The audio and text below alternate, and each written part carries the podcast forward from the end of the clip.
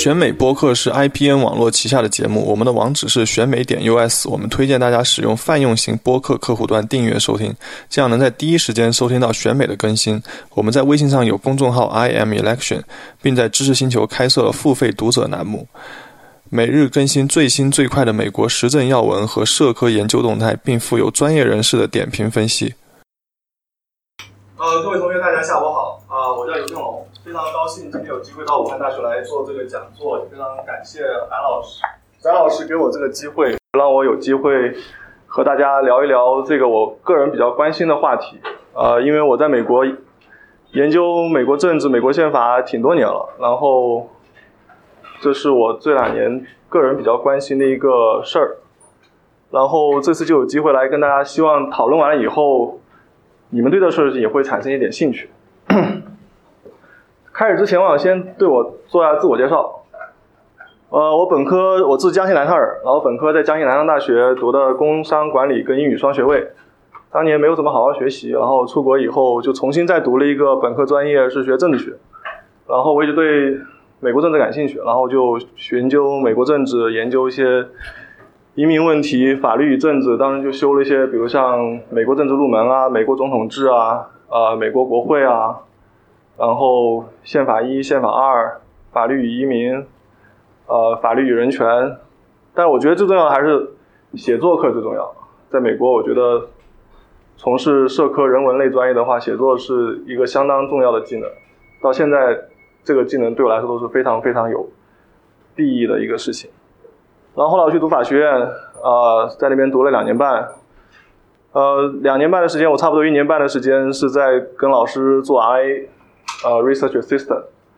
呃，研究，当时先是研究了美国宪法的法治问题，然后研究了校园强奸和约会强奸 dating rape or campus rape，后来还研究了这个香港的基本法和大陆的这个宪法的这个 incompatibility 的问题。在法学院期间，我是在我们 Hofstra Labor Employment Law Journal 做 Associate Editor，就负责改改别人交过来这些投稿的这些稿件，帮他们做一些 Blue Booking 啊，然后修改他们的文词什么之类。所以这是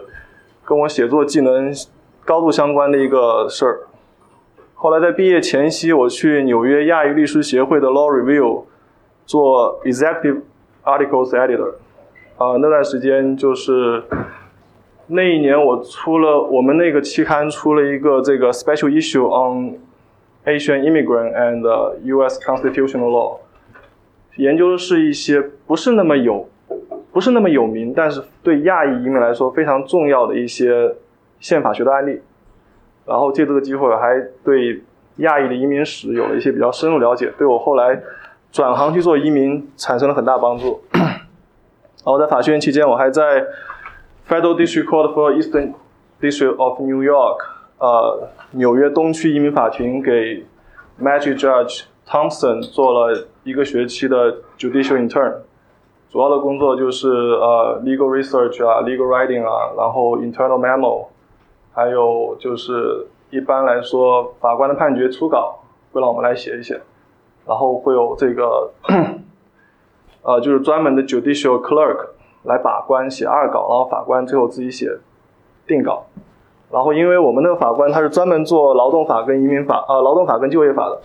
然后就有很多这种劳资纠纷啊，呃，或者是这个劳资之间的谈判啊，然后有些相关的这种呃出庭的机会，就有机会让我去旁听，然后参与到这种法律的运行过程中去。如果你们有同学以后愿意去到美国去读 JD 的话，要找实习，我觉得去法院实习比去律所实习更好，因为法院你可以接触到各种各样的案子，律所的话，他会一开始会分配你去从事某一个领域，这样就会让你很早定性在某一个方向。但我觉得作为一个法学生，有更广博的这个了解和接触是很重要的，而且在法院的话，你会接触当地所有最好的律师，因为他们都在都会在你这边处理案子，你不会接触某一个领域或者某一个方面的。个别几个人，如果你在律所的话，你的老板可能就那么几个人，你可能这辈子那一段时间接触就是十来二十个人。但是在法院的话，你可以接触很多很多人。当时我们老板给我一个比较有趣的任务是，就我们法官给我个比较任务就是，看你们几个 intern 这个实习生在学期末的时候可以拿到多少个名片，律师发来的名片，谁拿的多，他就给谁写推荐信。当然我当时没有赢，这个还是美国本地的同学们比较有竞争力了。然后后来我去这个 ACLU 做过一段时间的 legal advocate，然后还去这个 Brennan Center for Justice，这是一个选举法的一个 NGO，然后我这边做过一些立法和诉讼的这个 assistantship 的工作。后来因为家庭原因，我去了亚利桑那，然后在亚利桑那州立大学读了这个 Justice Study 的这个 PhD。呃，Justice Study 这个名字叫司法，翻译成过来直接是司法研究，但其实是一个法语社会学的一个交叉学科的 PhD。然后我现在做的研究是全球化移民，呃，全球化研究，然后亚裔研究，然后还有一些 ethnic politics，然后反正就各种跟移民有关，但是也跟法律有关的这些事情。然后我的大概背景就这些。然后，但我觉得。我个人比较感兴趣的事情是，其实我创办了一个这个公众号。但我们其实不光做公众号，我们很多做了很多事情。像我们这个播客，其实是在 iTunes China 上 News and Politics 是 Top Ten。然后我们有跟国内几乎所有的主流媒体网站都都合作，Just you name it，不管腾讯啊、网易啊，whatever。然后我们有很多订阅读者。然后我个人比较。骄傲的事情是我给 ACLU 做过一段时间的法律呃援助工作，在我们亚利桑那的这个移民社区给非法移民提供一些法律援助，因为这两年川普上台以后，他们生活境遇比较惨，然后他们对美国这个比较复杂的移民法也不是非常清楚，需要有人告诉他们，就是这种 Know Your Rights，知道你的权利什么，移民移民局来找你的时候，你该怎么处理这些问题，你该跟移民局说什么事情，什么是该说，什么是不该说。你作为一个外国人，在美国的宪法体系中享有什么样的权利？哪些权利是？因为你作为外国人的宪法权利并不是百分之百的拥有的，你跟美国本地人是不一样的。但你能享受这里面百分之多少的权利，这是一个需要做 legal research 才能确定的问题。所以他们需要这种专业的这种法律 legal practitioner 法律从业人员来告诉他们这些事情。而且他们非法移民很多人，他们其实是不懂英语。就更不要说懂这些法律英语了。然后作为一个研究者，我也有发表，反正各种什么事儿都有，这个就不讲了。然后在演讲呃这个讲座开始之前，就是欢迎大家如果有问题的话提问，因为相信大家对这个事情不是非常的熟悉，然后里面涉及到很多专业的术语，我自己觉得没问题，但你们可能不是很清楚。如果你们不懂的话，欢迎举手提问，打断我都没有关系，这不，这是一个呃。教学相长的过程，如果你们不说的话，我是不会知道你们不知道的。然后，你看我刚刚介绍这么多，其实政党制度并不是我的专长，我有涉猎，呃，看过挺多书，看过挺多论文，但并不是研究这方面的。我能保证今天讲的事情都是准确的，但是可能深度达不到我自己所满意的要求。OK，我们先开始吧。我先开始先讲个段子，这三个人。是宾夕法尼亚州连续三任联邦参议员。最左边这个叫 John Hans，他一九九二年的时候，他自己开小飞机失事了，死掉了。他当时是共和党的一个温和派联邦参议员。他怎么叫温和派呢？他关注的一些议题是现在共和党人不会去关注的议题，比如他关注劳工问题，比如他关注环境问题。现在共和党不会关注两个问题，这两个问题基本上是美国民主党才会去比较关注的事儿。但他在九十年代初，他作为一个温和派的共和党，他在这些议题上还是比较有发言权的，因为他是国会干的时间比较久。然后他死了以后呢，就有着补缺选举，补缺选举，然后就选上了一个这个叫 Waffle，这个叫 Waffle 的这个极左派的民主党人。他当时他提出的这个竞选口号是跟这个，呃，医保改革有关，然后就在九二年的时候把这医保改革变成了一个全国性的议题，因为当年九二年克林顿也是第一次来参选嘛，然后就大家就是全国热烈讨论这个问题，然后后来克林顿上台以后就把这个作为他执政第一年的重要的这个事情去推动，然后让希拉里去作为他的执行人。去带领这个改革。当然，我们大家知道，九二年那次改革是失败了，不仅失败了，还让民主党就是在九四年的中期选举，然后丢掉了很多席位，让共和党又重新第一次历史上夺回了这个国会的六十年来第一次夺夺回这个国会多数席位。当然，他在两年以后，就九六年的时候，还要去竞选连连任的时候，他没有选上，就被共和党的这个极右翼的 Rick Santorum 给抢走了这个席位。等于说，短短的五年间，从九一年到九六年，Pennsylvania 这边、宾夕法尼亚这边，从温和派到极左派到极右派，摇摆的非常厉害，这就变成了。我之所以选择例子，就是说，这其实变成了美国政治一个缩影，就美国政治变得非常不稳定，而且变得非常极端化。就是为什么要谈政党政治和这个极化政治 （radicalization or polarization）。然后我们就来看一下，用一些这种数据可视化的图，让大家知道，就是美国现在这个极化政治到底极化到了什么程度。这个呢是美国极化政治的这个曲线图，就是讲共和党和民主党他们政策上的差异有多大。我们也可以看出，在一八七九年，就是美国开始进行工业革命的时候，两党之间差异是挺大的。那个时候，呃，是美国所谓镀金时代，因为快速工业化、快速城市化、移民人口迅速涌入。两党就在很多问题上撕逼撕的很厉害，这也是很很很可以理解的，因为处于社会极度转快速转型的过程中，就像我们中国现在这种情况一样，所以就两两种这种派系对同一个问题上有很多不同的见解。然后从这个时候开始，这个时候什么时候就开始掉下来？这是一战，美国参加一战以后，两党就开始迅速化解分歧，因为有外部的威胁存在。从一战开始，到二十世纪的这个所谓狂飙突进的这个年年年代，然后到后来大萧条，到二战，就一系列的内忧外患，让两党开始进行深度的合作。所以在一九四几年的时候，比如说美国二战刚刚结束，冷战刚刚开始的时候，两党的关系是最好的，几乎不存在什么议题上的重大差别，因为。生死存亡都是面临考验嘛，对吧？这国内的这个事情，大家就肯定放在一边了。但从这个时候开始，从一九五九年开始，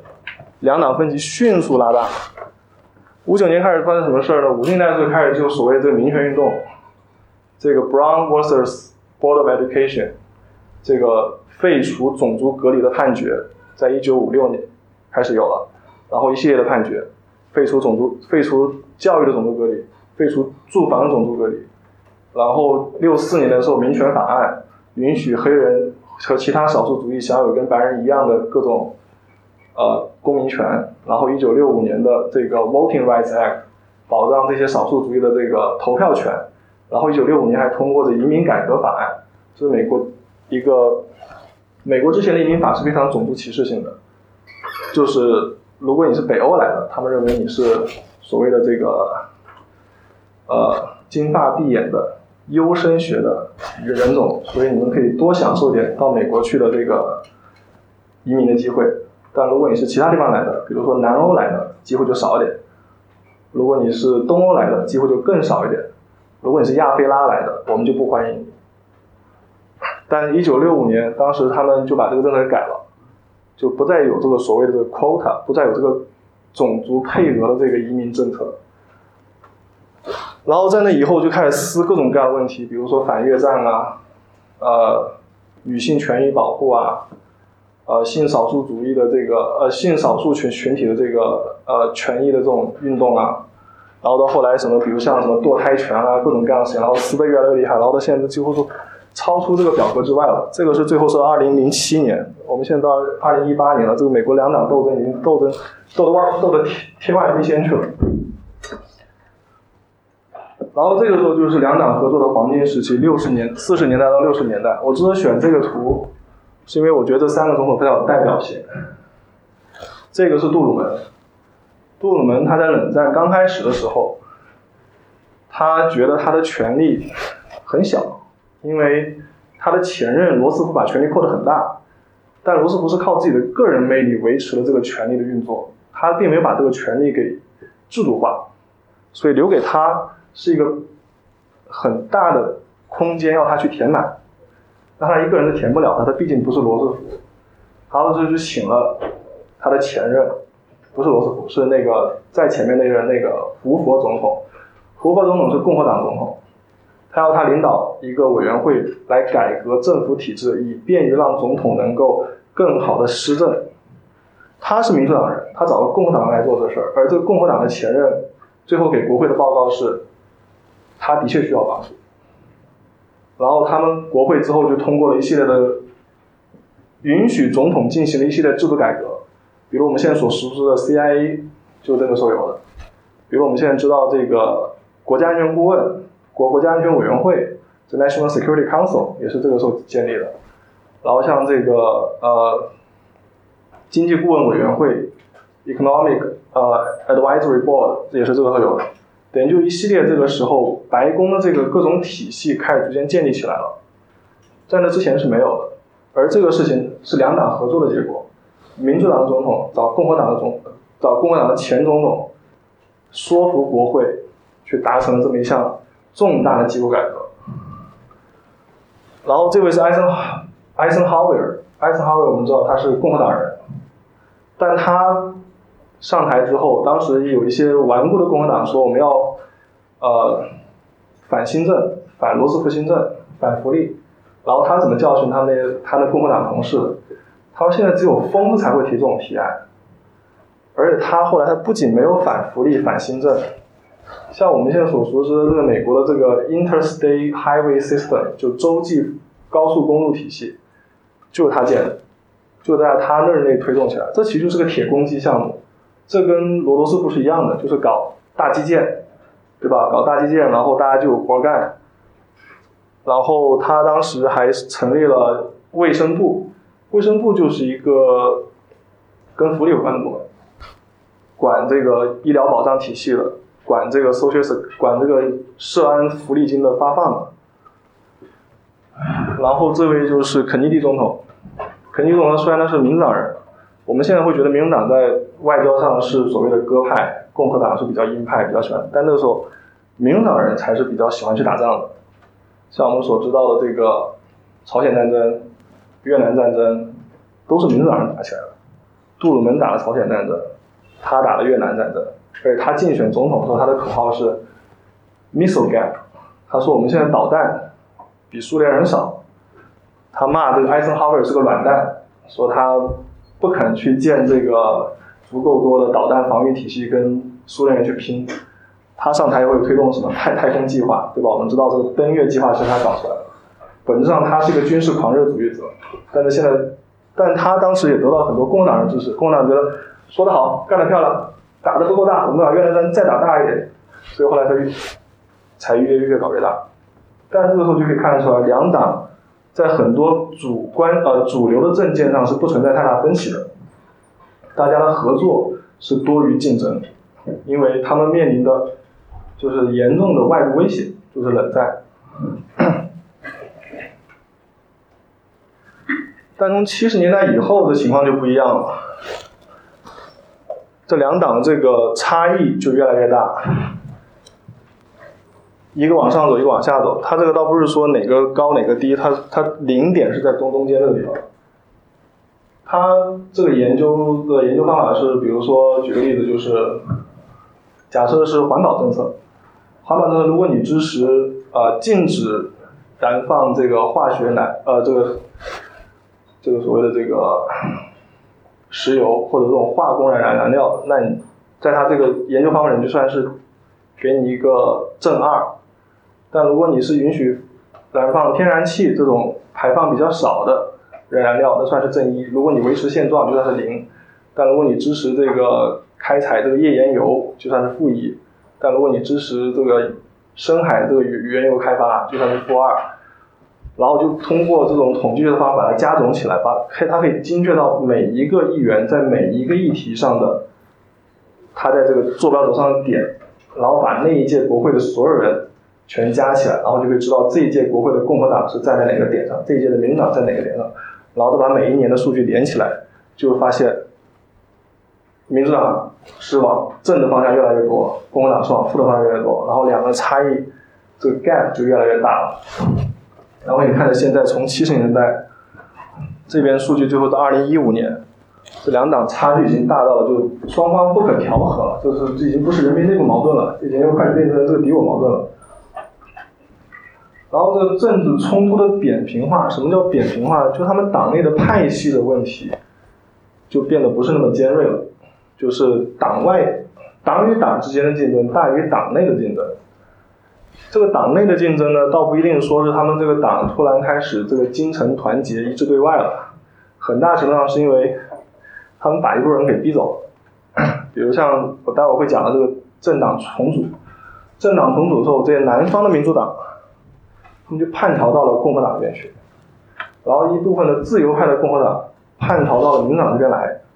所以他们越来越不是越来越团结，而是因为有一部分人逃逃走了，剩下的南方民主党在本党的多数派的压力下，向本党多数派给屈服了，所以后来的矛盾越来越小了。而且，他们矛盾越来越小的一个部分原因，是因为他们当时没有在执政，他们必须是要团结大于斗斗争。但等到零八年奥巴马上台以后，他们共和党、民主党内部的这个派系斗争又开始尖锐化起来了。所以，为什么后来二零一六年，在民主党总统初选的时候，代表极左翼的桑德斯和代表中左派的希拉里会斗到最后一刻，就是因为他们党内的派系斗争，就到奥巴马的。执政的这八年越来越尖锐了。我这边举的是民主党例子，不代表说共和党没有派系斗争，共和党派系斗争也很厉害。这个茶党啊和这个中右翼，二零一一年时候斗也是很厉害。但是图我只想表现一个方方面吧。大家知道，反正就是党内无派千奇百怪，是吧？然后这个合作空间变得越小。你看，从九四年到一四年，这个是中轴，这个是所谓的这个。政治意识形态的中轴，九四年的时候还有百分之六十四，只有百分之六十四的共和党是在中轴的右边，到了一四年，百分之九十二的人都到那边去了。同样的，民主党百分之九十四的人在中轴的左边，等于说双方在中轴附近交汇的比例的人就越来越少，就几乎没有中间派了。没有中间派的话，意味着双方的合作是不可能的。你找不到人跟你去合作，大家找不到共识了已经。然后这个图呢，可能大家看不清楚年份，它是从五十年代一直到二零一五年还是一六年吧。反正一看它，你看它有红点跟蓝点，红点是共和党，蓝点是民主党。还有灰灰的那个部分，灰灰部分其实他们的点之点点跟点之间这个线。你可以看到，它们既有蓝色跟蓝色点之间线，也有红色跟红色点之间线，还有蓝色跟红色点之间线。每一根线代表着两个议员之间联名提出的议案的数量。可以看出来，之前红色的点跟蓝色点之间的线是很多的，而且是很密集的，就说明那时候两党是有合作的，大家愿意去为同一个议案放弃党派分歧。但你看到后来，到了我们二十一世纪这个第二个十年的时候，就已经变成这样了。你看不到中间有线了，不是没有，很少。你要这个图放大，可以看到那么几根线，而且中间的 gap 越来越大，中间的留白地方越来越多。留白地方越来越多，是意味着两党的这个分歧，他们在往两边走。就中间没有，中间留了很大一块地方，给这个不存在的中间派了。所以这个图反映的是：第一，两党之间的合作越来越少；第二，两党在往两个极端的方向走，中间就空出来了。然后这是一些美国比较经常撕逼的话题，你可以看出这两党的分歧也是非常的大。中这个图可能显示不好，中间它有一根线，中间线是百，意味着百分之五十。比如像这个墨西哥边境修墙的问题，民主党是可能不到百分之十的人支持，然后共和党是超过百分之七十的人支持，两个之间的 gap 是有百分之六十这么多。你可以看到分的是很开的，其实。所以在这种具体的议题上，双方的分歧也是越来越大了。但有一些问题，它反而分歧开始变小了。我这边想提的是同性婚姻的问题。同性婚姻，我们知道，二零一五年的时候，最高法院呃，在全国范围内让美国同性婚姻给合法化了。这个是二零一六年做出的民调，当时共和党已经站在了百分之五十的点上了，也就是说，共和党有将近一半的人开始支持同性婚姻了。而在这二零一五年最高法院出这个判决之前，他们可能不到百分之二十人支持同性婚姻。也就是说，短短的一年间，仅仅因为最高法院把这个事情给合法化了以后，他们这个。观点和立场就会出现一个跃进的过程，就体现出我们西这个美国司法的一个特点吧，就是最高法院它参与到社会议题上的时候，能够迅速的扭转这个社会上的民众对这个问题的看法，推动这个社会的进步。同样的案子可以，同样的案例可以举例当年这个跨种族婚姻，这个 interracial marriage。当年跨种族婚姻，全美国只有不到百分之二十人支持，但现在跨种族婚姻在美国并不是件很奇怪的事情。而当年最高法院在民绝大多数民众不认可这件事情的时候，他们敢，他们勇勇敢的做出了这个支持跨种族婚姻的这个判决，然后后来就逐渐的把美国民众的对这个问题的看法给改变了。然后想谈谈，就是为什么会存在这个。政治极化的问题。这个图呢，这个图是从一九五二年开始到二零一二年的总统大选的每个州的分布图。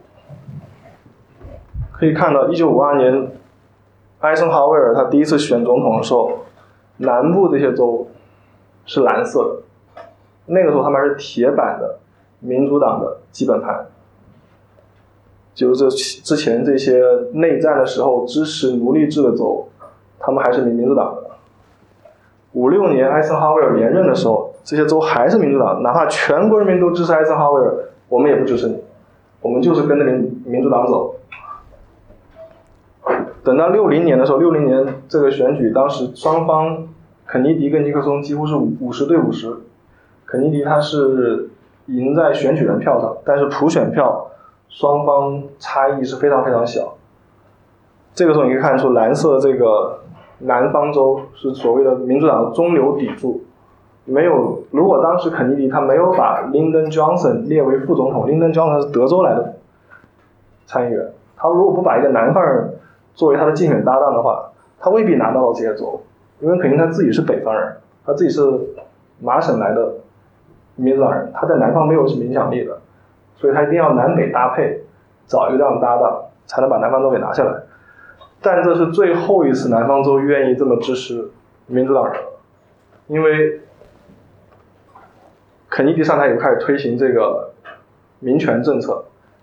支持黑人跟白人的平等权利，而这南方是不能接受，因为南方当时是种族隔离最严重的地方，世界上种族隔离最严重的。然后等到六四年的时候，Lyndon Johnson 他连他是第一次参选总统，当时肯尼迪不是六三年被刺杀了嘛？南方都反叛了，他们不跟着这民主民主党走了，他们决定投奔另外一边了。所以这时候虽然林登·约翰逊总统拿下了全国的这个票，但他反而没有拿下自己本应该可以拿下的基本盘，这已经很说明问题了。然后等到六八年的时候，六八年的时候，当时因为越战的问题，民主党内部已经撕得很厉害，然后南方已经不想跟民主党走了，那南方这几个州投了第三党的候选人，结果他们民主党内部的这个撕逼，就导致尼克松渔翁得利，尼克松拿下了，然后在那以后，这南方就成了共和党的铁基本盘了。这就完成了，基本上完成了一次在联邦总统选举层面上的政党重组，就是某一个党的基本盘跑到另外一边去了，这边就是南方州跑到共和党那边去了。当时六八年的时候和七二年的时候，当时这个尼克松推行了所谓的南方战略，就他们用这些南方支持种族隔离的这些。人他们所喜欢听的这些政策，用所谓的狗哨政治的方法，把这些州从南方给吸引到他们共和党的阵营里面来。然后从那以后，你看南方除了七六年，七六年为什么他们突然又变成民主党了？那是因为七六年的时候，共和党已经臭名昭著啊。七七六年当时不是那个尼克松因为这个水门事件被弹劾需下台了嘛？大家不好意思再支持，不好意思再再再支支持共和党。所以仅仅因为这，而且当时七六年民主党推出的是，呃，佐治亚州的州长，佐治亚州州长卡特，佐治亚州在这个地方，他等于是找了一个南方人来代表民主党。所以这一次因为这个两方面的原因，南方又短暂的回归了民主党一次，但那之后，南方就几乎再也没有回来过。哪怕是九二年的时候，克林顿他是南方人，九二年跟九六年的时候。大部分南方州还是跟着民主党走，还是跟着共和党走。而两而两千年的时候，两千年的时候，这个戈尔戈尔他也是南方人，他田他是田纳西州的人，但你可以看那边有多红。就是这时候，你哪怕民主党找一个自己家乡人，我们南方也不是行，就是这种再也没有吸引力了。在那之后，民主党推出的任何总统候选人都是北方来的，不管是克里。是麻省人，呃，希拉里是纽约人，奥巴马是芝加哥人，都是北方来的。南方人不会在民主党混混得出混得了出头了。这就是在联邦层面的总统竞选上完成了一次政党重组，而这个政党重组对于这个极化产生的原因，我待会会再进一步讲。为什么他这个这幅图讲的是那个？就是南方州的这些议员，他们在国会的各个委员会里面掌握的这个主席的席位有多少，占多少比例？为什么要提这个事情呢？因为美国他们的这个，在美国的现行体制下，这些人口比较小的州，它也获得超出他们自己人口比例的影响力。为什么会这样呢？因为你在南在南方或者在中西部州这种人口比较少的地方，你要竞选连任是很容易的事情，因为人口少，你要探访的选民的数量也少，你要花费的经费也少，而且基本上没有人来跟你去竞争，你就很容易连选连任。连选连任的后果，在国会这地方，国会是要培养每个议员的这个对具体议案的专业度，你在这个委员会干的时间够久。对某一个议案掌握的熟悉度更高，你熬到头了，你就可以成为这个议会的这个委员会的主席。而像南方州、像中西部州这种人口少的地方，因为没有人来跟他们竞争，他们就很容易熬个十来年就成为主席。而成为主席以后呢，你通过议案，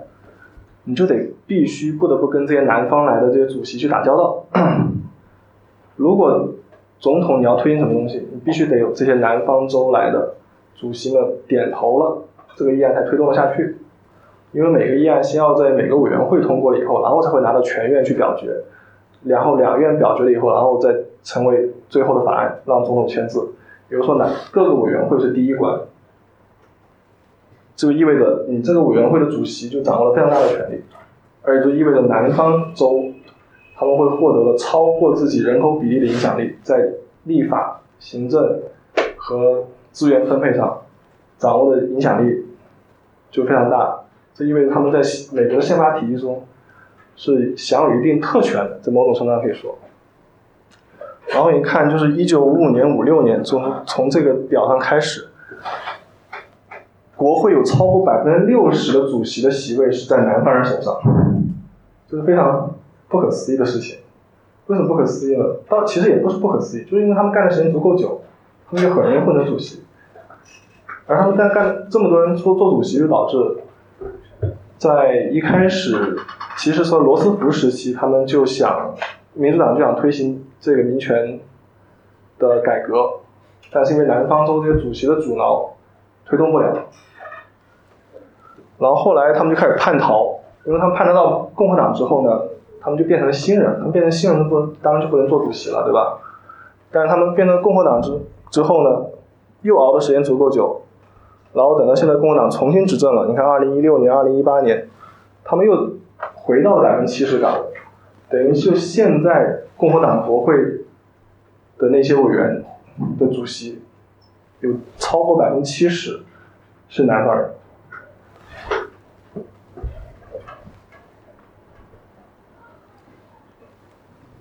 然后他们在联邦掌握了这个权利，而在美国这个，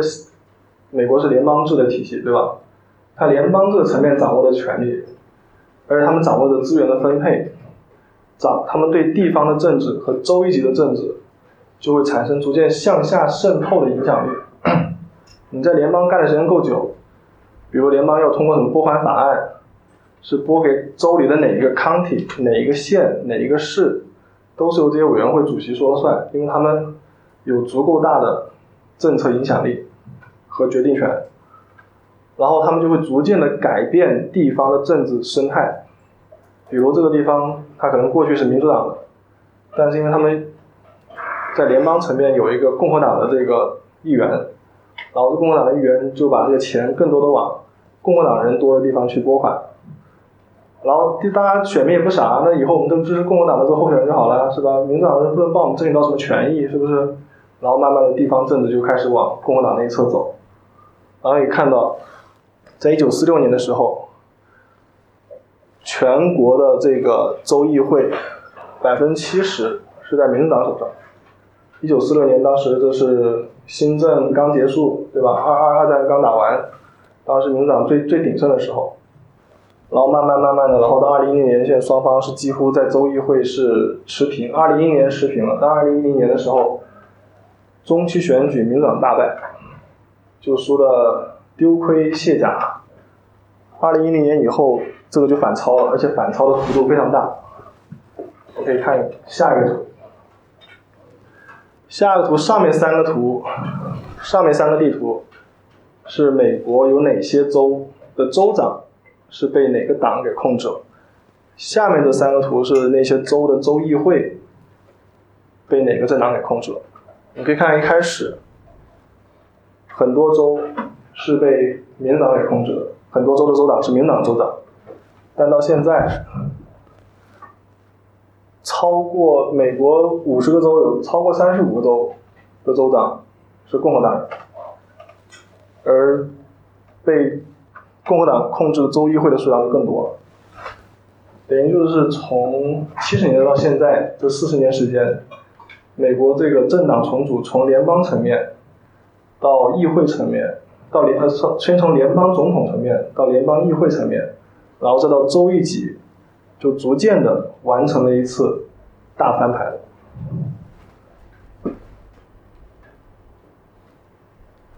另外一个政党极化的原因呢？就是所谓的，呃，就我这边想说的这个国会政党制度的改革。这位叫 Newt Gingrich，呃，我们跟一般回民叫他牛金贵，我待会就用牛牛金贵来形容他。他是九四年的时候，当时民主党的呃国会政党领袖，但是因为九四年的时候共和党就是赢下了这个总统，呃，赢下了这个中期选举，六十多年来第一次夺回了国会多数席位。然后他就成了议长，这是他当时搞的一个非常重要的讲话，叫 “Contract with America”，所谓的与美国立约。然后他上台以后就推行了一些这个在国会层面的呃制度改革。他主要是改了两个方面，第一个他是要控制，他要控，他要加强对委员会的控制。我们刚刚看到，这委员会的主席的权力是非常大的，在某种上甚至比议长权力还大，因为议长可能变更的比较频繁，但是这个议会的这个某个委员会的主席他可以干很久。但是这样的话呢，主席他的这个自主性太大的话呢，就会对议长产生威胁，而且对本党的政策推行也会不利，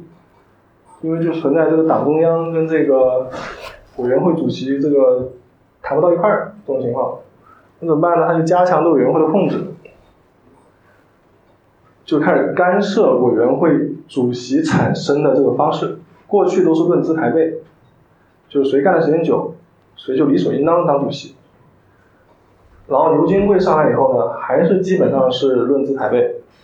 但是如果是跟着党走的这个资深议员和不跟党走的资深议员，他肯定选跟着党走的资深议员。所以慢慢的就把这个委员会主席的都团结到自己团结到自己的身边来了。然后另外一个方法呢，就是对委员的主席进行任期限制。就我们刚看这个地图，这一系列图你可以看出来，这些人口比较少的州是很容易获得这个委员会主席的席位的，但是并没有说一定要固定在某一个人身上。你南方州来的委员会主席和中西部州来的委员会主席都可以，反正就是主席轮流坐，不落别人家就行。所以最后就导致这个主席的这个位置还是控在自己本党手上，但具体谁来干、干多久，这议长的权力就大了很多。这意味着共和党的党中央对主席的产生、运作和日常的管理。就开始深度介入，后来民进党也学了这一套，就是说从九四年开始，双方对这个国会的这个控制力度加大了。那控制力度加大会产生什么什么结果呢？就是我说是人为的极化。这个图可能大家看不清楚，它讲的是两党在一些很关键的议题上，比如民权、经呃治安、经济。医疗，然后这个教育这些问题上，它没有什么很大差别的。中线在这里，可以看两党几乎都在中线附近摆动。比如说大的问题，他们没有什么分歧，但是两党之间总得吵点什么吧？你就开始吵些这种在我们看来鸡毛蒜鸡毛蒜蒜蒜蒜蒜皮的事儿，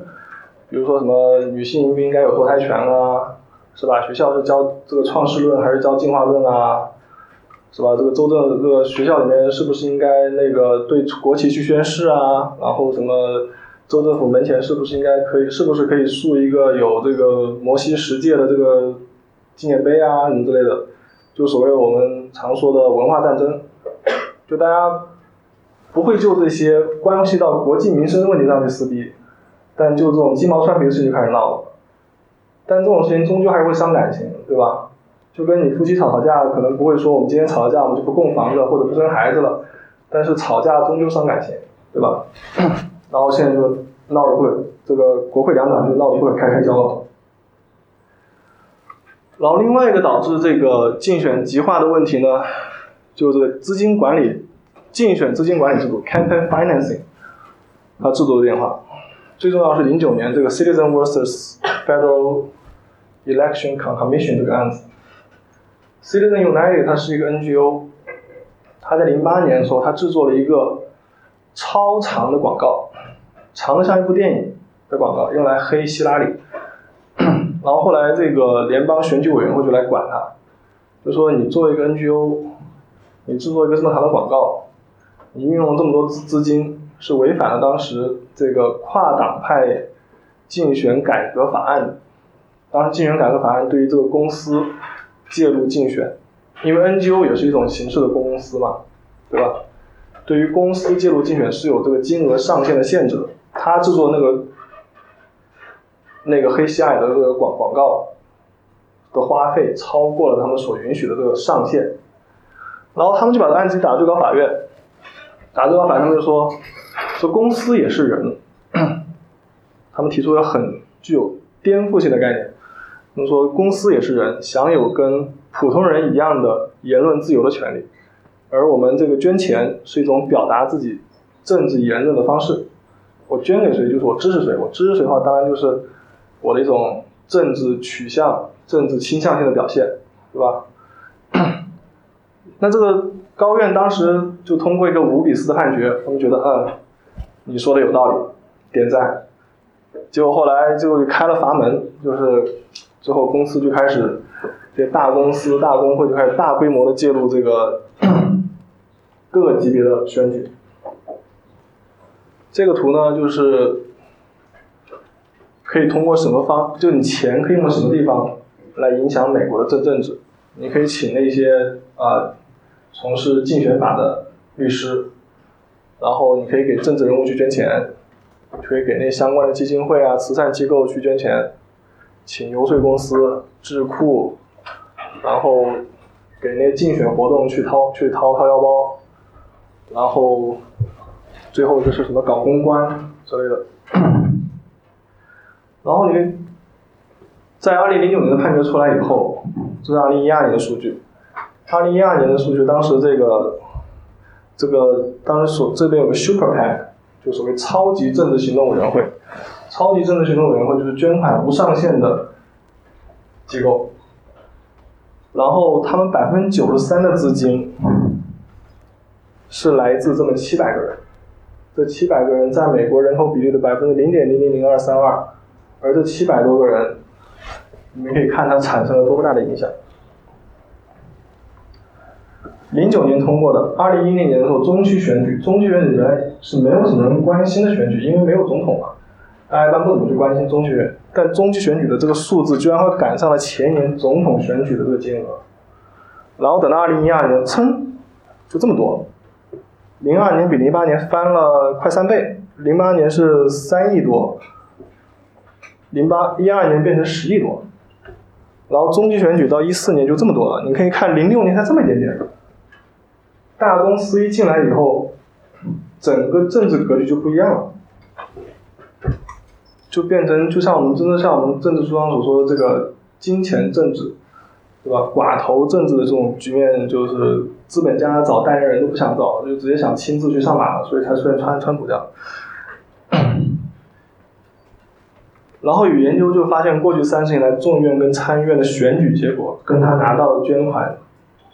严重相关，关联性极强。就基本上你拿的钱多，谁钱多谁谁能上。然后到现在这个情况当然是越来越恶化。然后大公司介入这个事儿导致个什么结果呢？其实倒不是真正我们所熟知的那些什么。谷歌呀、亚马逊啊、苹果啊这些大公司来参与选举，这些公司他们还比较注重自己社会形象。应该说，各个大公司比较注重这些。真正介入选举的是那些大富豪，他们那些大富豪他们自己成立一个公司，那个公司专门用来去捐钱，就跟他们自己本本主业是不相关的。他们专门成立一个用来捐钱的公司，就刚刚所说的超级行动委员会。然后这导致几个后果，就是首先就是一些极端的政治候选人，他们不容易被打败了，因为过去有上限，过去有上限的话，意味着你要拿到足够多的钱去击败对手，你要找足够多的人来支持你。每个人假设你要凑一万块钱，但上限是每个人一百块钱的话，你得找一百个人支持你。但现在没有上限了，我找一个人。那个人愿意出一万块钱我就够了，对吧？那事就变得简单了，我不用挨家户去敲门了，也不用到网上去什么去拉去拉票啊，或者天天给你发垃圾邮邮件叫你去捐款了。我只要跑到一个富豪家，跟他磕个头，给个一万块钱的事就可能就就解决了，事情就变这么简单。然后过去那些极端派的候选人为什么不能赢呢？就是因为他们获得不了这么大的，对普通的民众不能产生那么大吸引力，大家知道他赢不了，不会给他去捐钱。但他现在他觉得啊，我也不要你普通人支持，我找一个愿意支持我的有钱人就行了。然后到二零一二年的时候，当时共和党出现这样的情况，共和党当时这个牛金贵，我们刚刚那个牛牛金贵同志，他也竞选总统，他是个很极端的候选人，他也知道自己他要赢的概率是比罗姆尼要小，但他当时有一个金主是拉斯维加斯的这个赌赌王叫 Sheldon。这一个金主给他捐了几，就给他捐了几几千万，等于就是他一这一个人把他整个竞选团队的资金给包了，这个，所以他就撑到了最后，把这个罗姆尼给折腾的不行。然后这内斗导致什么结果呢？原来可能像罗牛金贵这样的人很早就会退选，因为资金跟跟不上嘛，选票也跟不上，也打不了这么久的。持久战，早早退选，然后他的那些支持者就会转而投向像罗姆尼这样比较有可能赢的人，然后共和党的这种初选可能会更早的就结束，然后他们就有更多的钱、更多的时间来对付奥巴马，但二零一二年偏偏发生个相反的情况，因为罗姆尼他有，因为这个牛津贵他突然因为有大款支持包养他，他他不怕了，他就跟罗姆尼撑到了最后一刻。奥巴马当然就坐收渔翁之利了，反正我什么都不用做，你们俩自己撕就好了。而且你这个你牛牛津贵当时做的这个竞选的广告，奥巴马上台以后直接就借用了。当时罗姆尼不是之前在这个呃贝恩资本 （Bain Capital） 做过一段时间，然后罗姆尼就做了一个很厉害的黑他的一个广告，奥巴马直接把那广告拿拿拿拿来用了。而且罗姆尼因为在初选中花掉钱太多，以至于到大选的时候这个资金就跟不上，因为你前面钱花掉，后面钱自然就少了，对吧？大金主也不用，也不是这个口袋也不是无底洞。所以后来奥巴马就很轻易的战胜罗姆尼，不是因为奥巴马那届大选做的多好，或者他零八年、一二年政绩有多么漂亮，是因为共和党之间撕的实在太厉害了。而共和党之间撕这么厉害，主要是因为这个金主参与进来了，让某些极端的候选人的生命力变得更顽强。然后不仅这些极端的候选人生命力变得更顽强，然后有一些极端的金主也开始多起来了。就过去呢，竞选是一个非常有门槛的事儿，因为有这个上限在这边，你要捐多少钱，怎么捐，捐给谁，通过什么方式，走什么渠道，就一整套的选举法跟竞选资金管理法的规，你要去合规，因为你每个季度你要给联邦选举委员会去交报告的，不是说你想怎么样怎么样。但零九年的法案，零九年的高院的判决一通过以后，的事情变简单了，他们就不需要再走这么复杂的渠道。然后，反正我有钱，我砸就行了，对吧？然后之前呢，那些一些比较意识形态比较极端的金主，他们参与不了这个游游参与不了这个游戏，因为他们就是没有掌握这些门路。但零九年以后，他们也愿意跃跃，也开始去跃跃欲试了。然后到二零一六年的时候，当时就以川普为例，他的竞选团队的这个 campaign CEO 啊 Bannon 是，还有他这个竞选的这个 poster 的首席民调官 k a d i a n 然后支持川普的最大的这个网络媒体 Breitbart。还有川普团队当时聘用的这个数据分析公司 Cambridge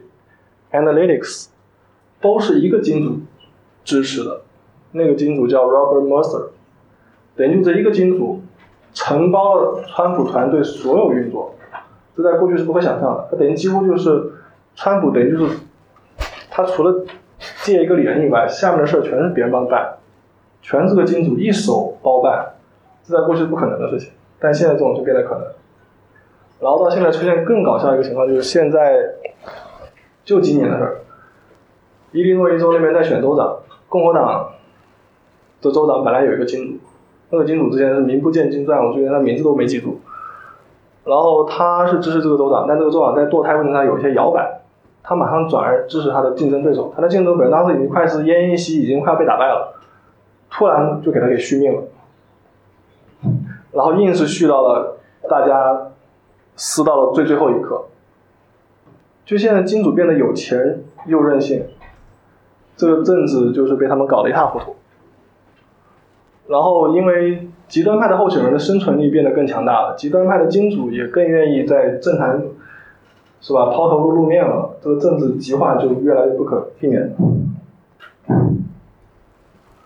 然后还有这个党内初选制度的变化。党内初选这个就是 primary，他们有好好几种，之前都是 close primary，就是只有本党的人才可以参加本党的初选。你是共和党人参加共和党初选，你是民主党人参加民主党初选，你是独立派两边都不能选。但后来呢，八四年的时候，当时最高法院允许康州的共和党修改章程，允许独立选民参加初选。然后八六年最高裁就认为，就是州政府没有必要强制这个党派一定要搞这种 close primary，你可以搞 open primary，搞 semi open primary，semi close primary，你爱怎么搞怎么搞，反正是你们自己的事儿。然后在那之后呢，越来越多州允许开放初选，那有研究显示，如果你搞开放初选的话呢，你可以你选出来的候选人，他会变得更温和，因为他不会单单的去向自己本党的极端派去靠拢，因为来选的人可能不一定是本党的人，也有外党的人，也有非党派人士，你就不得不对他们的这些政策诉求去回应，所以他们的立场就会更温和。但如果是关门初选，那只要只要把自己的本党选民给忽悠好就行了，本党选民要什么，我就我就我就我就讲什么，所以就更容易出现极端派。但我今天最后要讲的这个比较重要的事情，就是这个选区重划，呃，gerrymandering。在我看来，这是今天的一个，这是关系到美国现在政坛方方面面的一个事儿。这位叫 Gary Elbridge，他是美国国父，Massachusetts 州的州长，制宪会议的代表，呃，Madison 的副总统。但他对美国宪法和宪政体系最大的贡献，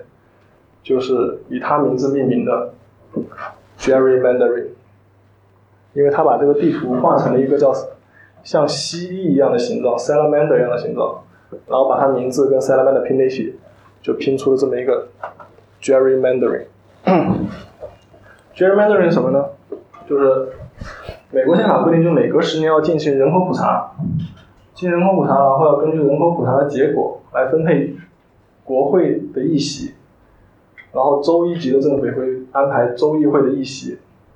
然后这个选区怎么划分？当然是十年划一次，对吧？但这选区怎么划？这既是个艺术，又是个技术。而这门艺术的这门技术的创造者，就是我们的 Gary Elbridge。他之所以画成这个样子，就是想让自己的自己的党在麻省这个地方获得超出人口比例的议席优势。我那我用实例来跟大家解释一下。这是一个虚拟的情况，假设这边有五十个人，每十个人里面选一个议员出来。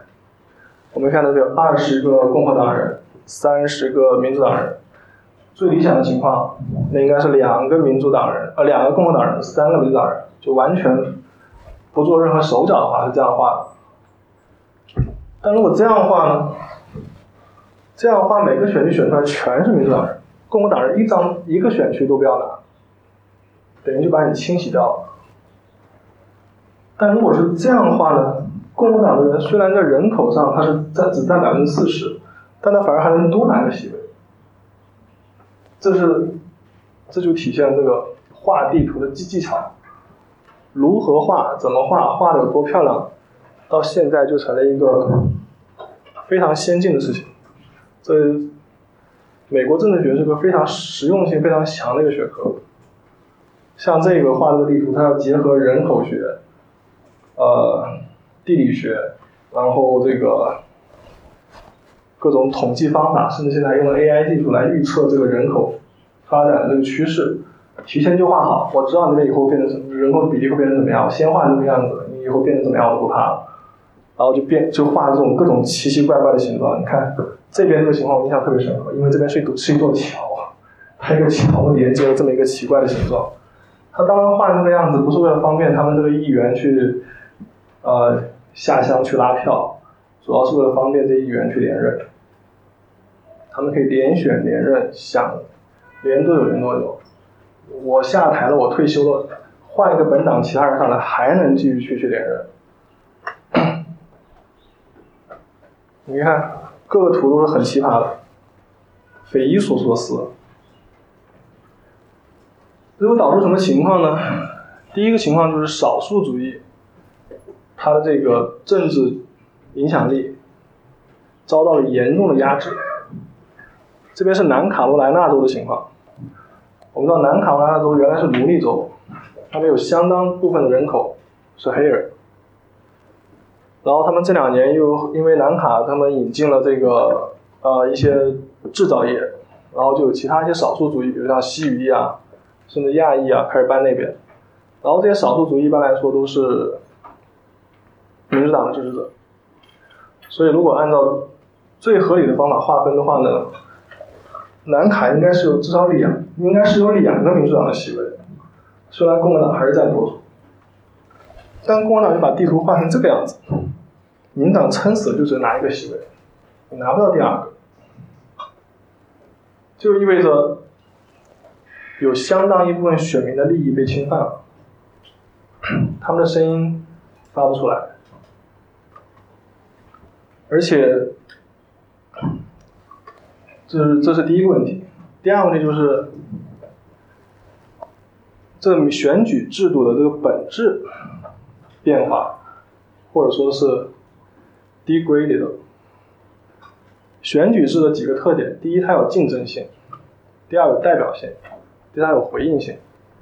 竞争性就是你得两个两边得真正来选，而这样画来之后画去之后，就是某个选区，比如像这个选区，它的优势绝大多数归共和党，另外一个党不会来选，选也选不赢。对吧？这选举变成假选举了。他们经常在捐，在这种最后大选阶段，另外一个党不会派人出来，也不会花这个钱，因为是竹篮打水一场空，就没有竞争性。没有竞争性的话，就没有办法保证代表性，因为你干好干坏一个样，是吧？我干十几年，我知道我可以轻松去连任，我干好干坏都一个样。我的为什么不会要代表你的声音呢？你又算老几呢？对不对？那当时给谁给我钱捐这么多，我当然支持谁的利益，而肯定不是我们普通人，对吧？所以最后就变成这些大金主、大企业家的这个利益的代言人。然后还有就是回应性，我们需要他们回应我们的政策诉求，但他们不 care 我们，对吧？这等于就整个选举制度就变成这个。地图画来画去，最后就变成了对美国选举制的一个灵魂拷问：这到底还是不是民主制？对吧？然后还有一个问题呢，就是会导致政政党极化。为什么导致政党极化呢？你看，像这种选举，不存在两党竞争，那唯一的竞争就是党内竞争。而党内竞争的话，那一般是本党的活跃人士才会参加初选。在美国一般来说，呃，以总统大选为例，就 general election 能投票的这些符合资格选民差不多两亿多人，就除了那些呃剥夺政治权利的和不满十八岁的，有两两亿人可以投票，但是参加初选的人只有几千万人，因为大家对初选不是那么关注嘛，大家对选哪个是总统比较关心，那最后什么样的会参加初选投票呢？就本党的活跃人士，什么样的比较活跃呢？就对本党忠心不二的极极端派，而他们搞这种闭门选举的结果，就是更容易选出极端派的候选人，等于就是极端派的选民选出了极端派的政客，这极端派的政客就他们输送到华盛顿去，然后两党就越来越极端，政坛越来越瘫痪，一个月关两次门，就变成这样。这就是个联邦制的互动，这么一小撮人，你想看这极端派的选民，他只占所有选民的一小部分，因为另外一派的选民不会出来选，跟我没关系，我也我选了也我也赢不了，因为地图这么画的。本党的温和派又不是那么热衷选举，然后等于就是一小撮人控制了这么一大块地方，然后在联邦层面又导致了政党瘫痪，政治局面的瘫痪。而政治局面瘫痪的另外一个后果，就导致总统权的扩大。因为总统觉得国会啥事都干干不了，但我这八年不能不干事儿啊，那只好我自己采取一些单方面的行动，比如打仗，我也喜欢单方面打，不等你们国会去商量的事儿了。或者说你们国会不通过移民改改革，那我们奥巴马我们自己就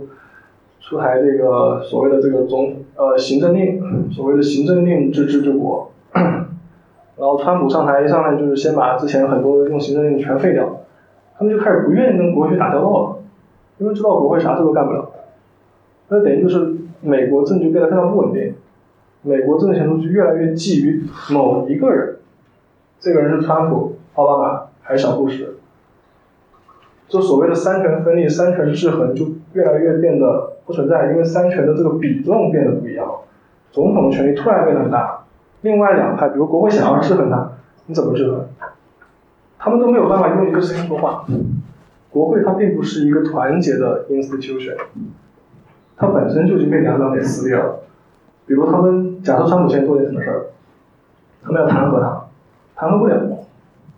哪怕真做什么事儿也弹劾不了，因为共和党他可能就根本不想谈和党。我这个假设，当年奥巴马在任的时候，大家想谈奥巴马，因为奥巴马当年这个所谓的 DACA，这个这个就是未成年儿童随同父母到美国来。延缓缔结这个案子，这其实也是在宪法上有一些争议的这个事儿。当时也有人提出要谈和，但是我觉得也弹劾不了，民主党也不会答应的事儿。这点就是，如果总统真的做什么坏事儿，国会是制衡不了他的，除非他做了真的丧丧尽天良或者丧权辱国的事情，国会会团结起来。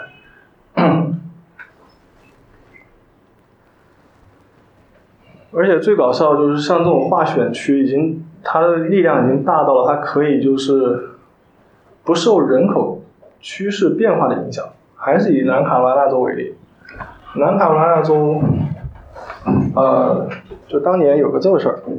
叫 Great Migration。虽然废除了奴隶制，废除奴隶制以后，但这黑人变成了佃农，他们还是在绑在这个土地上。虽然他政治上是获得自由，但他经济上其实还是没有获得自由。他们。并没有像我们书上所说的去跑到北方去支持这个，呃，美国工业革命。美国工业革命其实主要是外来移移民充当这个廉价劳劳动力。但黑人什么时候去北方呢？九二年的时候，密西西比河爆发了一个非常严重的洪涝灾害，就整个南方几乎全被淹掉了。这也是后来为什么这个罗斯福上台以后在田纳西州修修一个大水坝的原因。就整个南方被淹掉了，南方淹掉了。就是各级政府他们只救白人不救黑人，那黑人他们也要去逃荒啊，他们就跑到北方去了，就跑到什么印第安纳啊，或者是俄亥俄啊这些地方重工业区，因为那边可以找到工作嘛，他们跑北方去了。他们也知道，就北方就现在变成所谓的铁锈带，Rust Belt，因为这些工业后来外迁到别的国家去嘛，外包到什么中国啊、越南啊这些地方，这北方就没有工业了。北方没有工业，但是很意外的是南方突然有工业了。为什么南方有工业了呢？因为八十年代的时候，当时美国跟日本打贸易战，就美国要对日本进口的汽车什么之类的要征收很高的关税。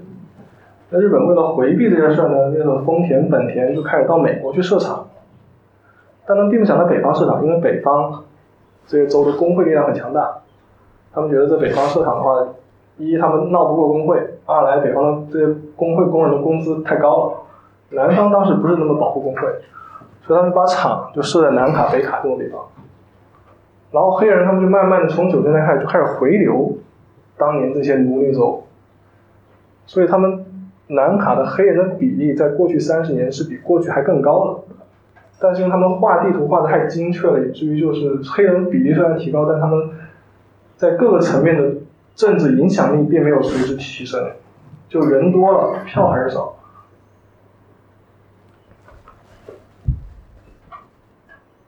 哦，还没有到，谢谢大家。然后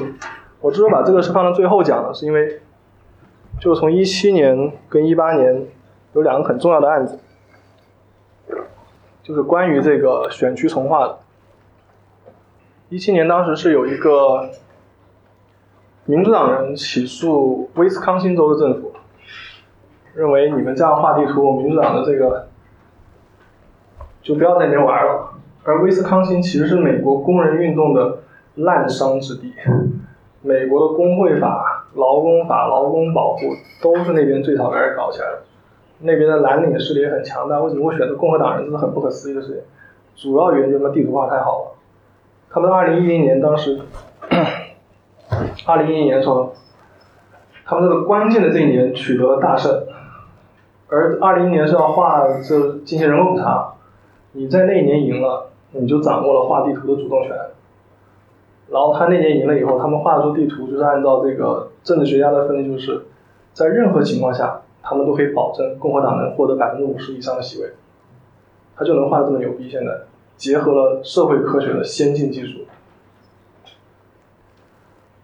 所以当时民党的这些选民就起诉威斯康星州共和党的政府。然后过了几个月呢，马里兰的共和党选民起诉马里兰的民主党政府，觉得你做的事儿跟我们在别的州干的事儿是一样不地道。然后现在这两个案子先后在高院 oral argument，第二个马里兰案子是前两天的事儿。然后这个是，你就会刚通过刚刚讲可以看出来，它牵涉到美国政治几乎每个层面。首先，它是一个。地方三权的问题，画地图是州议会的事儿，但是画了地图以后，它地画地图本身是一项特殊的立法，它也要州党去签字，而如果州长签了字以后，另外一个党不同意，还可以到法院去起诉，认为这地图画的不公平，所以这就变成一个地方三权，三个权力机关争权夺利的这么一个契机吧。而像我刚刚说的，就是你选择什么样的人，地图怎么画，就会决定你在联邦，你向联邦政府输送了什么样的议员，输送了什么样的总统，而就形成一种纵向的这种互动，而这本身就是影响到了选民和权力机关的互动，你选民的声音是否会真的被你所选出来的议员所听到，你的诉求他们是否真的会关心？而你作为反对党，你不仅是你的平等权利没有得到保护，你的这种政治声音，你的政治的这种言论自由的表达，其实在这种权利在这种结构下也是被消音了。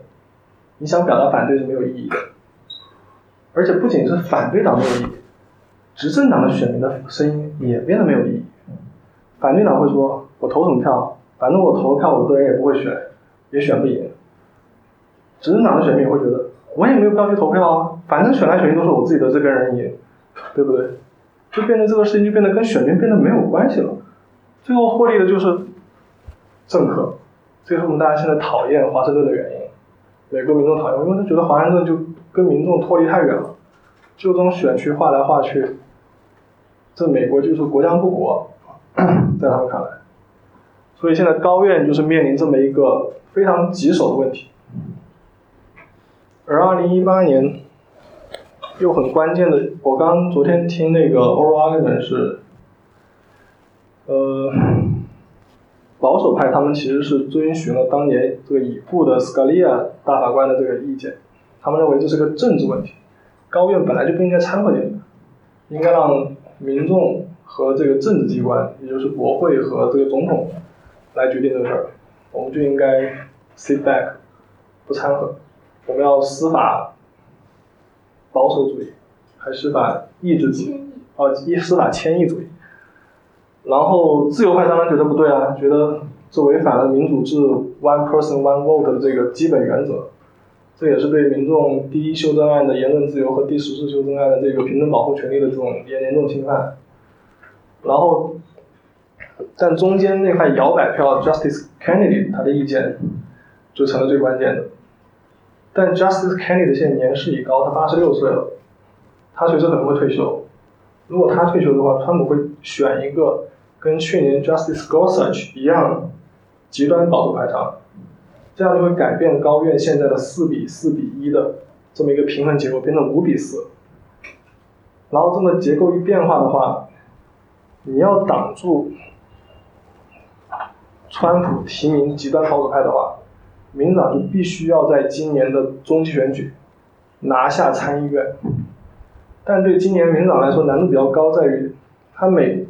每两年的这个中期选举，他是选他是替换参议院的三分之一的席位，就是三十三个人。但今年的三十三个人恰恰好替换掉了多的二十多个人，是民主党参议员。而这二十多个里面又有几个，四个还是五个，他们是在川普二零一六年获胜的州的民党参议员，所以他们如何跟自己本州的川普支持者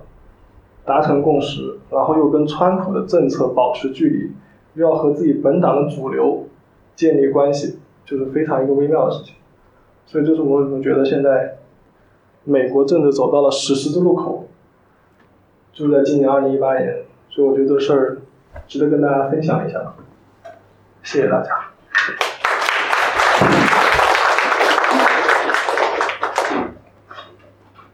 其实没有什么问题。嗯。那我刚刚没有听明白了，或者觉得自己。啊。这边有个人。哦，没有。呃，老师，我想问一下，就是在美国，他是。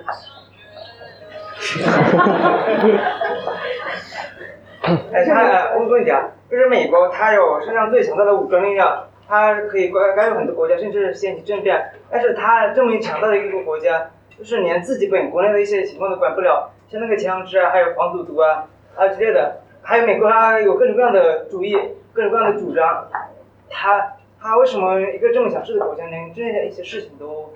连自己都管不好呢？还有呢？就是像川普这样的人以后还，呃，一个一个问题来，好不好？啊，啊，第二个就是，你先，我先回答完这个问题，你再答，而且要给其他的朋友、其他同学留时间，好不好？先，你先回答，我先回答第一个问题。就是，就拿枪支为例，枪支之所以不好管的原因，就像我说的，这个全国步枪委员、步枪协会的这个影响力非常大，而且就像我刚刚说，经过美国这个政治体系这种放大效应。就极少数的力量，极端派的力量，会获得不成比例的支持。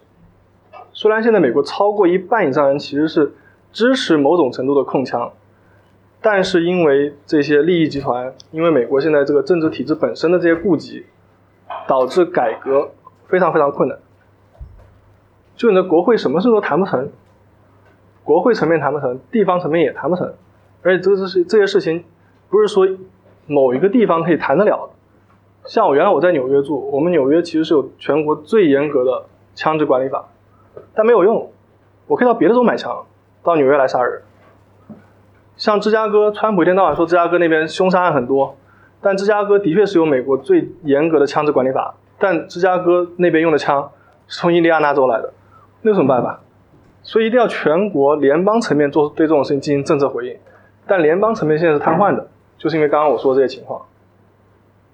这些议员，他关不关心你的死活呢？他可能会给你 prayer and 给你做些祷祷告，仅此而已。他不会在政治上做出真正有 meaningful 的这些回应，因为他们不担心自己连连任的问题，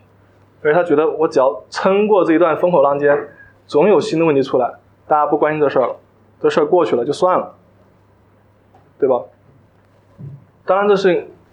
长的话可以写一本书。我现在只能简短的给你这么讲一下。呃，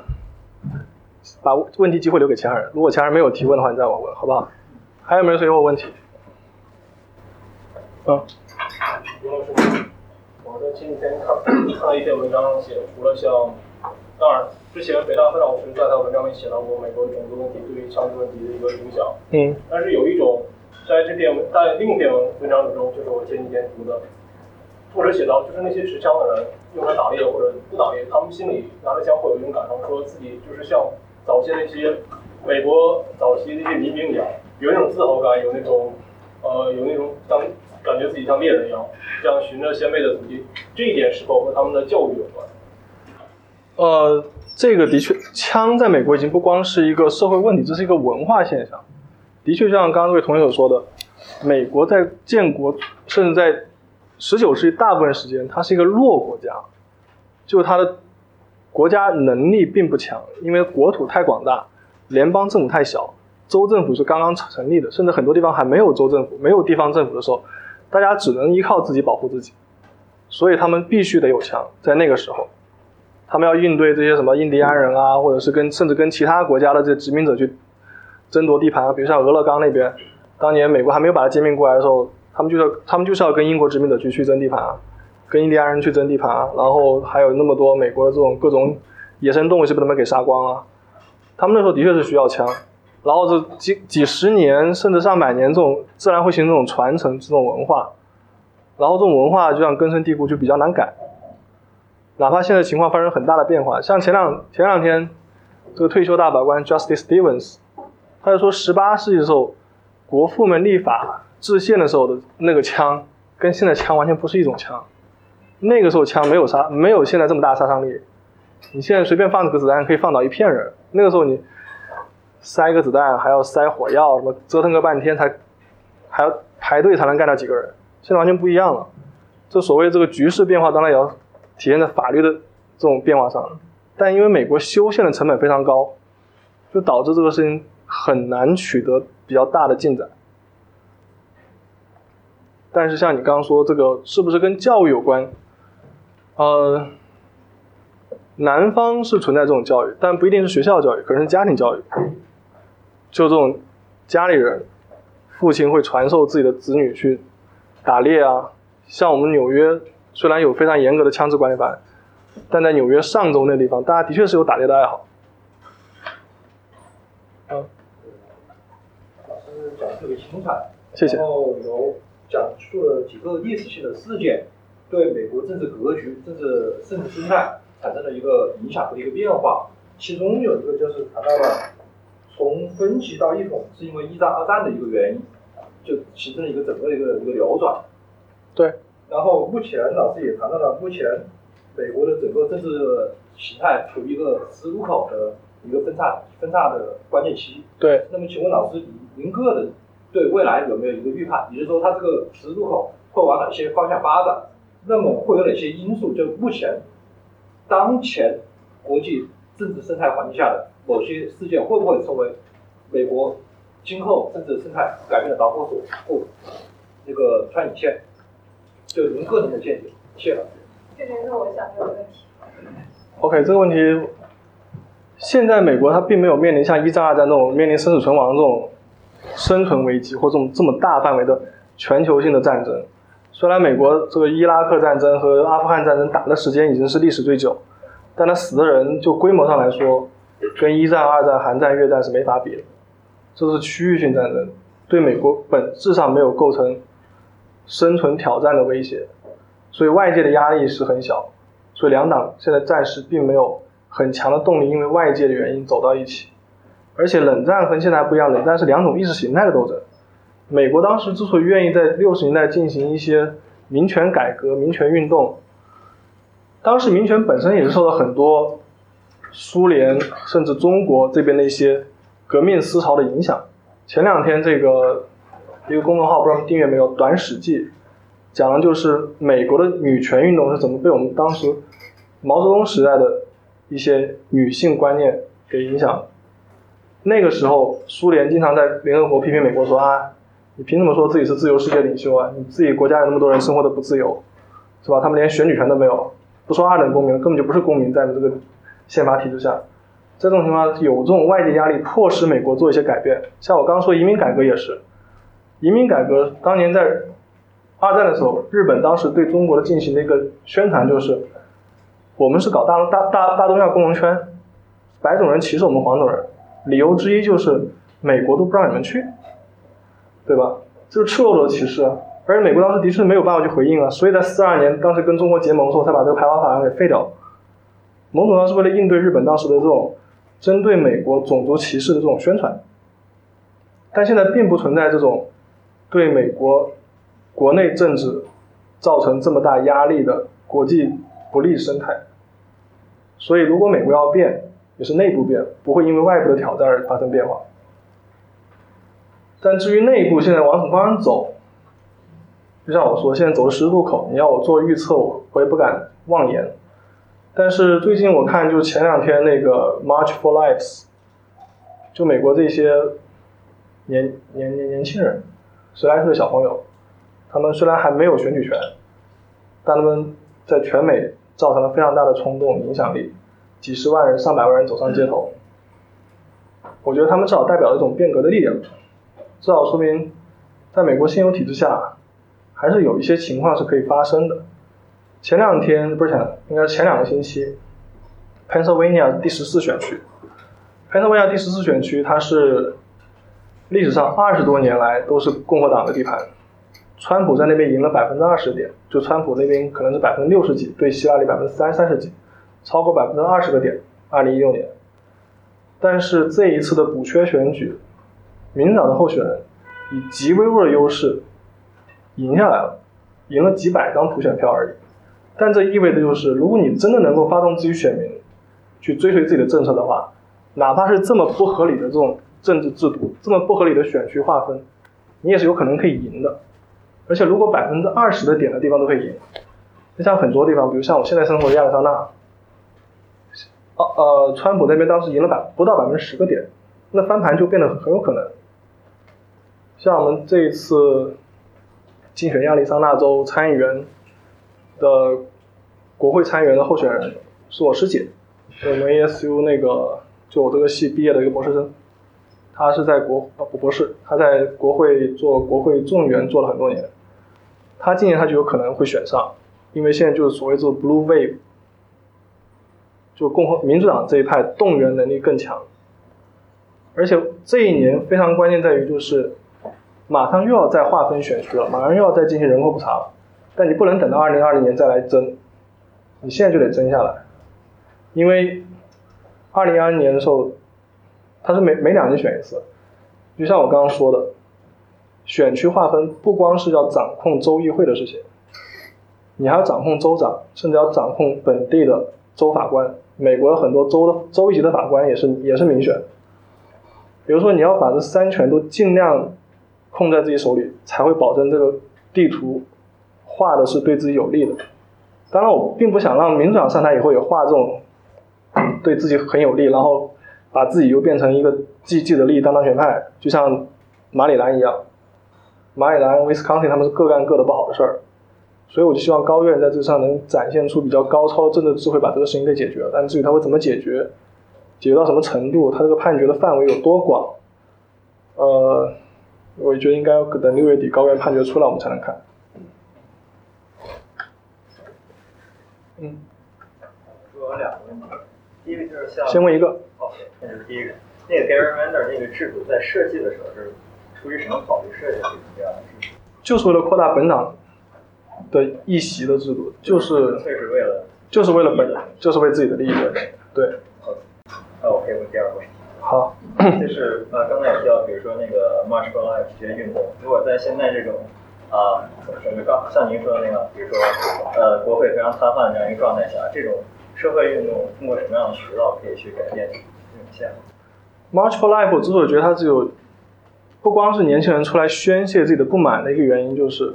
他们除了来表达自己的声音、发出自己的声音以外，他们现场还组织了很多志愿者去教大家怎么去投票。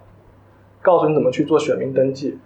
告诉你该选谁，或者哪怕你选另外一个党的，只要你愿意站出来，也是好的。所以最终这个社会运动如何这种这种江湖如何改变庙堂，最终还是要靠选举。这毕竟是选选举制民主，所以这些年轻人做的比较好的地方在于，就是他们开始把这个力量通过选举的这个制度 channel 到这个体系里面去。所以，如果这一波他们选出来他们自己的候选人，支持枪支改革的候选人，可能会对这个事情产生一定的影响，或者至少是达到某一种一定程度的改革。不是说我我也不支持完全禁枪或者什么，因为在美国也不大现实，市面上已经有三亿多枪支在流通。但是，比如像背景调背景调调调查，这个事是可以做的，而且像给 FBI 更多的拨款，去。防止那些犯罪分子在获得枪支，或者像前段时间在佛罗里达那个枪击案里面，那个十八岁的少，那个十八岁的十十七岁的少十八岁的少年，他是明显有抑郁症症状，但是因为没有对这个事情进行监控，他可以拿到这种极端危险的杀伤性武器，而他这种年在美国连酒都不能买，他就可以买枪。就存在着明显的制度漏洞，至少这种程度的改革是应该可以达到的。还有一个问题就是，呃，您对就是现在愈演愈烈的贸易战和后续的一些预判看法？呃，贸易战，呃，我想看啊，贸易战，我觉得这是个结构性的问题。就不是说中方向美国买多少多少亿的东西可以轻而易举解决，就两个国家就是经济结构就是，虽然说唇齿相依，某种程度上来说，但这种结构性的冲突感觉越来越难避免。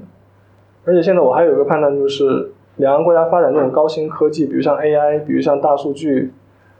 这些技术虽然现在看起来是中性的，但我觉得之后这些技术会存在一个信资信社的问题。他们最终这些技术会变成政府监管的一个理由，比如像这这段时间 Facebook 因为这个用户资料泄泄泄露，扎克伯格他要去谷歌会去去听证，然后有一篇社论我觉得很有意思，他就说，你们谷歌的创始人，你们 Facebook 创始人在美国赚了这么多钱，现在却做出了对美国民主制度这么严重威胁的事情，你就为了赚那点广告费，导致俄国黑客入入侵美国的这个互联网体系，影响了美国这么多几亿选民看到的那些东西。不说川普一定是你们选出来的，但是肯定会有影响，哪怕影响了这么一两个人，在秀在那些地方，只要两万票，好像是威斯康星，如果有两万票转投希拉里的话，结果就不一样了。比如说，只要一点点就可以撬动整个美国局势，那以后他们会把 Facebook 管到什么程度，会把 Google 管到什么程度？所谓的，所以我觉得以后像我们国内提出互联网主权的问题，可能会被美国给接受。就这些跨国性的互联网的这种作为 infrastructure 的这种机构、这些公司、这些搜索引擎、这些 AI 技术、这些几十亿人使用的社交媒体，最终它会要认一个主。我们中国的互联网体系、互联网公司都是认了我们 认了我们中华人民共和国，但之前 Facebook 跟 Google 他们认为他们自己是全球性公司，他们并不想，他们只是恰好诞生在美国罢了。但现在我觉得美国会强迫他们承认，我对你是有主权关系的。所以最后，我觉得两国的竞争在高科技层面，就会迫使这些高科技企业，特别是我们生活息息相关的互联网基础设施企业，就存在我所说信资信社的问题。你最后要选择一个老，选择一个老板，不能再肆意妄为。而之前谷歌他们一直认为他们自己只是科技企业，他们并不想把自己作为经济的基础性企业来被管理。所谓经济基础，比如像电网，比如像核电站，比如像那些煤矿企业什么之类，这是那种，或者像那些 too big to fall 的这种，too big to fail 的这种那什么大型的金融机构，他们面临监管非常多。但其实在美国，互联网企业面临监管很少。但这种情况会发生改变，因为最终，互联网现在已经是我们经济生活中非常非常重要的一部分。然后这个监管也面也是有国家安全利益的考虑，所以中国跟美国未来的竞争，经济上面竞争，我觉得更值得关注的是，两个国家会把自己的互联网企业这一块管到什么程度。好，接下来呃最后两个问题。啊，你先说吧。嗯，我的问题是这样的，就是说，呃，从你们今天讲的这个内容来讲，就是您更倾向于说，不管是选举文化，或者是它更利于就是各党派的一个连任的情况，在州政府或者是国会上面。但是，呃，从我们之前了解的一个情况来看，就是说中期选举它往往会出现这种政党翻盘的这个情况。对。一个呃，可能比如说连续十年、二十年都是这样一个历史规律。我想问一下，您是如何看待这个历史规律，跟您之前的一个观点上可能会有一点点的呃，其实，我刚刚想一下，你刚刚说历史规律，零一四年、一零年、零六年、零二年，对，是存在一个历史规律，就是中期选举，就是在野党，应该说执政党一定会丢席位，然后在野党会成为国会的多数党。呃，但是怎么说？看长远来看，就是这是美国就是过去几十年这个政党重组过程的一个波折。就总体来看，比如像我刚刚说的，民主共和党它在南部的影响力是越来越大的，民主党在北方影响力越来越大的，但在中间有那么几次，它会翻盘翻翻过去，但是这个席位并不是特别多，或者是某一个成为国会多数党的话，并不意味着你在国会就拥有的和自己票数一样大的影响力。另外一个党要阻挠你的施政，还是可以做得到的。就像怎么说？呃，奥巴马在任的时候，共和党他们虽然是多数党，但他们其实也提出不了什么立案，因为他们知道奥巴马一定会否决。但是奥巴马提出的立案，他们又不会通过，所以最后还是会形成这种僵局。但是连任之所以能够比较呃比较好的保证，应该说比较突出的例子，应该是最近的这两次人口普查的技术的进步。因为之前就美国政治学，它运用的这个定量的方法并不那么多，或者还比较初步。但现在美国政治学已经用到了，比如像什么 AI 技术啊、machine learning 啊、什么 gaming theory 啊这种非常夸张的技术，他们可以非常精确的做出更有利于他们自己的这个选区划分。而且选区划分也不光是国会选区的划分，也包括州级选区划分。你可以看州政府、州议会。哪个党执政，就对自己本党越来越有利的情况是非常明显的出现了。然后像我刚刚说这个，就是我刚刚说那什么，任何情况下共和党都会获得百分之五十以上这个席位，这个研究，它那个研究你可以搜一下，好像是叫那个 electoral gap，它是这么一个 test。然后还有另外一个这个另外一个这个方法论叫 sensitive testing，就这两个方法可以测算出。他们这种画法对执政党到底有多大帮助？这个你可以去把这两个这个 term 去也研究一下，因为这两个这两个社会科学的方法最后出现是是切实的出现在这个最高法院的这个庭审的 oral argument 之中，这就可以看出这个美国的这个社会科学对美国政治生态的影响是非常直接的。啊，不客气。啊，最后一个问题了哈。我很想问个问题，就是您长期在美国，然后我想问一下，就是它它是一个就是有着那个信教传统的国家，我想问一下，就是这个宗教，就基督教对它的对它的政治体制、宏观的和微观的政政治决策有什么影响？因为我看了，我关心过很多就是政治问题，不管是历史还是呃近期的，它都是跟这个跟这个基督教有个。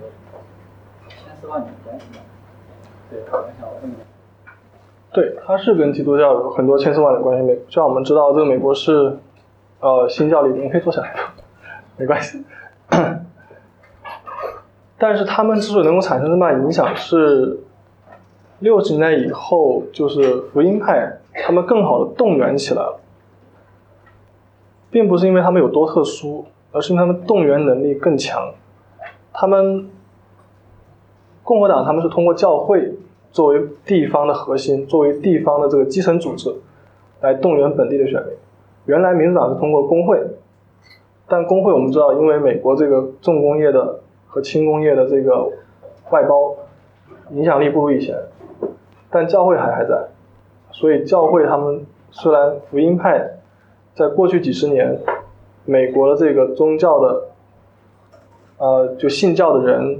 福音派的比例各方面都出现严重的滑坡，但他们因为动员能力更强，他们就获得了更有效的，呃，这个政治参与度和影响力。就举一个，就举个我前两年跟海海翟老师说的一个例子，就我们知道前两年不是那个一五年的时候，当时呃不是一五年，呃一三年的时候，当时那个密苏里的 f o r k s o n 那边有一个。警察把黑人给打死了，然后那一年美国有好几个黑人被警察打死的案例，但那警察最后都没有被绳之以法，都没有被起诉。为什么没有被起诉？因为地方检察官是警察工会选出来的，地方检察官在美国也是民选的职位，但这个职位因为没有什么人关注，所以大家一般不会去选。那什么样会选呢？就是那些动员能力更强。组织纪律性更高的团体，而愿意去选他们的，最后就变成了警察工会、狱警工会，等于就警察和狱警成了检察官的金主和票仓。那他当然自然不还会动自己的老板的这个利益了。你杀两个黑人，我保住我席位就好了，而且我还可以通过合法的方式、符合程序的方式，啊，是大陪审团不愿起诉他，不是我不想啊，对吧？但最终，这跟他自己到底有到底有多积极的投身这个起诉很有关系。所以反同样的，在福音派也是这样，福音派他们动员力很强，他们有宗教狂热。他们天天看 Fox News，天天听这个各种福音派的广播。他们动员力强的话，他们哪怕人数是占少数，但他可以挟持一整个大党，挟持整个共和党，在各方面的政策向他们靠拢。因为你不向这一小波人靠拢的话，可能你连初选都过不了，就更不要说大选。所以最后就是成了所谓的少数派绑架了多数派的情况。所以现在很多政策的确还是跟基督教有关，的确跟福音派有关，但这在民调上和历年来的这这个民调走势，你可以看出来，美国人认同基督教在过去五十年其实越来越少。现在美国最大的宗教是去教会但是并不知道自己干什么的那个人。做完了。好，就这样吧，谢谢。啊。那那个，其实我准备了一小点，一开始以为有些没同学专业嗯专业同学来，但这个是朋友。呃，可以跟大家说一下，就是呃，今天刘老师他的小说里边最后重点提到的那个案子，其实如果从宪法学的角度来说，它它有一个它有一个涉及到一个最根本的问题，就是呃。司法审查，它作为一个政治性的一个，当然是在这里是联邦最高法院，是整个全国法院的一个部分。嗯，它作为一个政治性的机关，它呃，性或者它政治的政治的那一面，他怎么样去去呃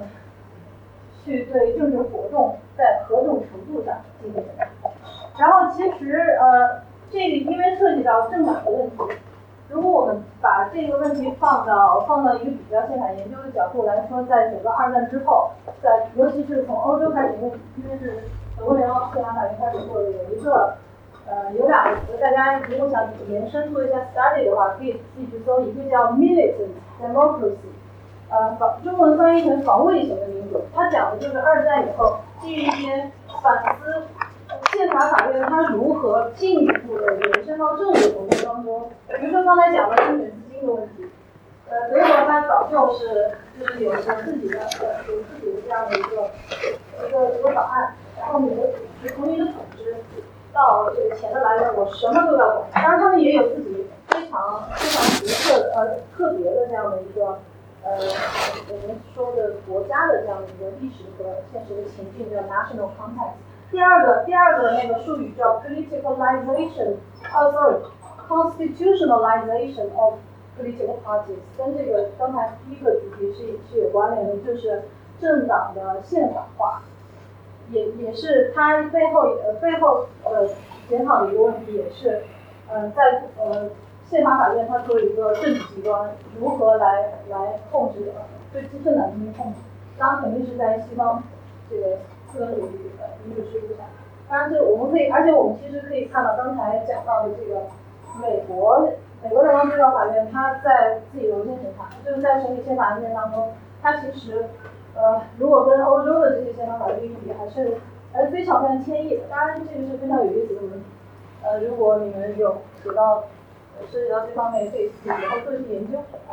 然后而且这个也不仅是德国，就比如说像土耳其政府，甚至包括包包括非洲的一些。一些国家，他们的政党法非常有意思。就比如说非洲的政党法，它里面它会要求你不许穿制服。为什么呢？因为很多地很多那个政府它是经常有军事的面，你穿了制服的话，你这个就很像一支私人武装，是不是？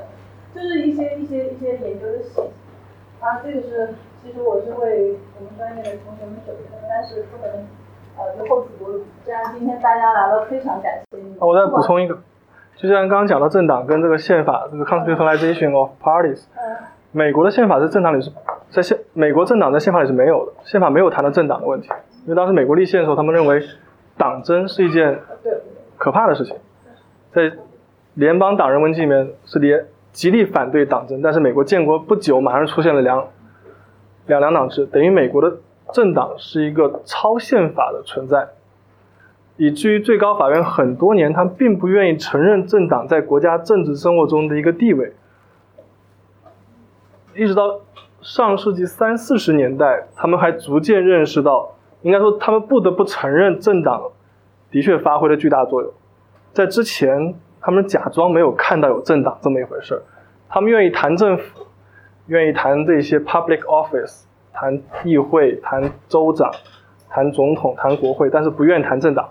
他们假装政党不存在，因为宪法没有谈政党，而且连他们愿意参照的这些制宪性文件，比如像宪联邦党人文集、